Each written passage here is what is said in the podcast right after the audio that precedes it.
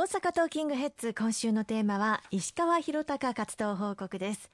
石川さんは公明党の学生就職問題プロジェクトチーム座長をお務めでいらっしゃいます、はい、学生の就職問題は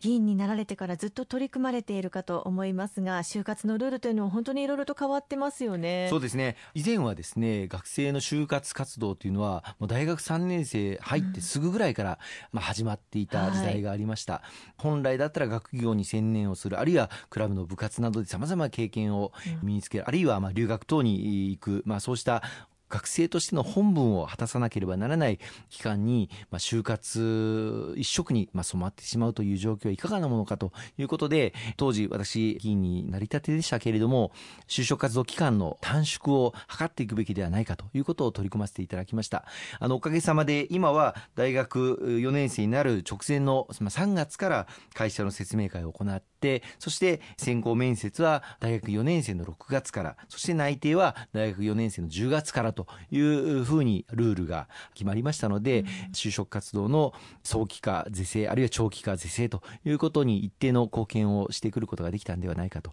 いうふうに思っております。まあ、ところがあのこのルールはですね実は経済界を代表して経団連がこの就活ルールを作るということをまあずっとこれまで慣習で行ってきたんですね。はい、ところがあの、まあ、経団連っていうのは大手企業が中心で構成されている団体ですのでこの経団連が作るルールで日本のすべての企業が縛られるというのはやはりいかがなものなのかという声がありまして今年から経団連がルールを作るんではなくて政府がルールを作ってこれをま経済界にお願いをしていくというスタンスにしていこうじゃないかと。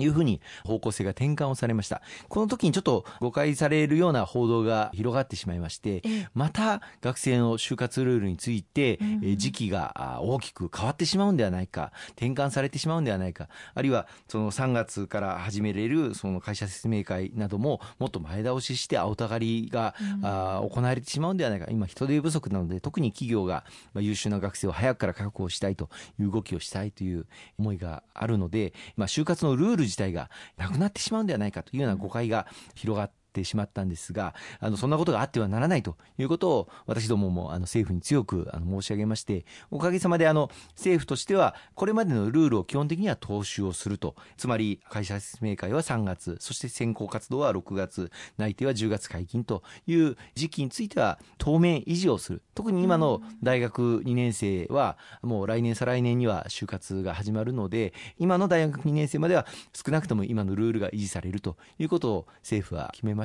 でそこで私申し上げたのは大学1年生だって、やはり今後の4年間ということを考えていろんな大学のスケジュールを組んでいます。留学をどの時点で行こうかとかそういったことを考えた時にやはり先行きの見通しができる限り早く立った方がいいので大学1年生からすでに先行きが見通せるようにすべきだということを申し上げまして、えおかげさまで政府としてはその方向で今検討していただいておりまして、まあ、当面の間はこの就活の期間というのは変更はないという状況になっていますのでちょっと一時期誤った情報あるいはニュースが広がってしまったので、大変不安を感じた学生の皆様、あるいはご家族の皆様も多いと思うんですけれども当面は今のそのルールが維持されるということをご理解をいただきたいというふうに思います。ただあのルールをどれだけ定めても実はそれを守らない企業もあるのも事実でしてこれは徹底してやはり守っていただけるように拘束できないルールですから難しい面もあるんですですけれども丁寧に政府から経済界にお願いをしていくように取り組んでいきたいと思ってます。そして石川さんはこの深刻な企業とのマッチングについて取り組まれても来ていらっしゃいますよね。そうですね。企業への就職と言いますと、まあ、大手企業への就職にどうしても流れがちな傾向がありました。うん、特にあの学生の皆さんが就職活動するときには、まあ、携帯でリクナビとかマイナビとかそういったものをご覧になって就職活動されますけれども、あそこに載っているその企業情報というのはやはり一定の規模、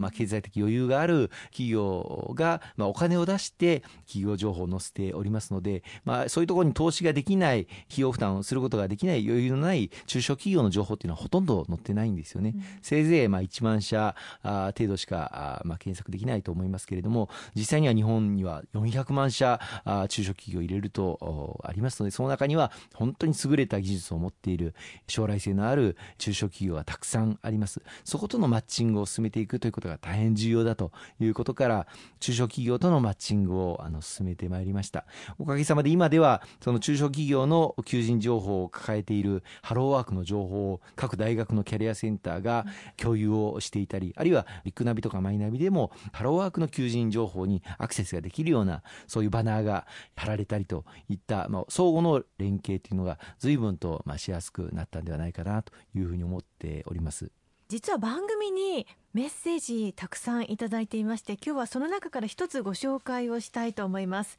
大阪市の南のおじさん42歳の男性の方です。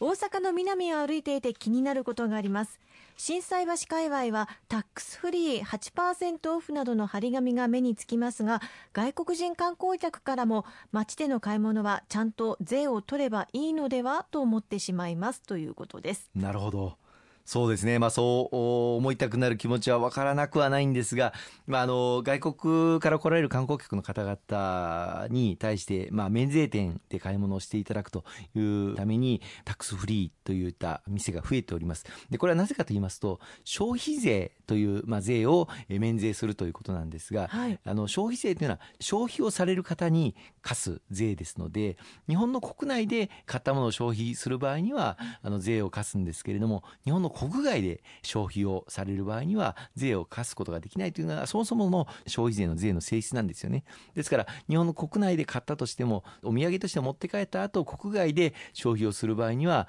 税を課すことができないので税を還付するという作業をこれまで空港で行っていました。これまではま空港で税を還付する作業を行っていたのを国内でま買い物するときにもうこの封は開けないでくださいよという前提でその販売をして消費税を受け取らずでそれを空港でもちゃんと開けてませんねということをチェックした上で、え持って行っていただくということになっております。まあ、これはあの消費税というその、まあ、消費をすることに課す税ですのでそこはご理解をいただきたいなと思いますね。でもう一つ言いますとあの消費税というのはあくまでもあのいただいた税金を社会保障に役立てるために使わせていただいております。年金医療介護そして子育てこうした分野に充てるための税ですのでそうしたまあ年金医療介護子育てといったサービスをまあ利用する方々にお支払いいただくというのがこの消費税の性質なんだということも合わせてご理解をいただきたいと思います。あの来られる外国人の方々は実はこれからあの新しい税制が課せられることになりまして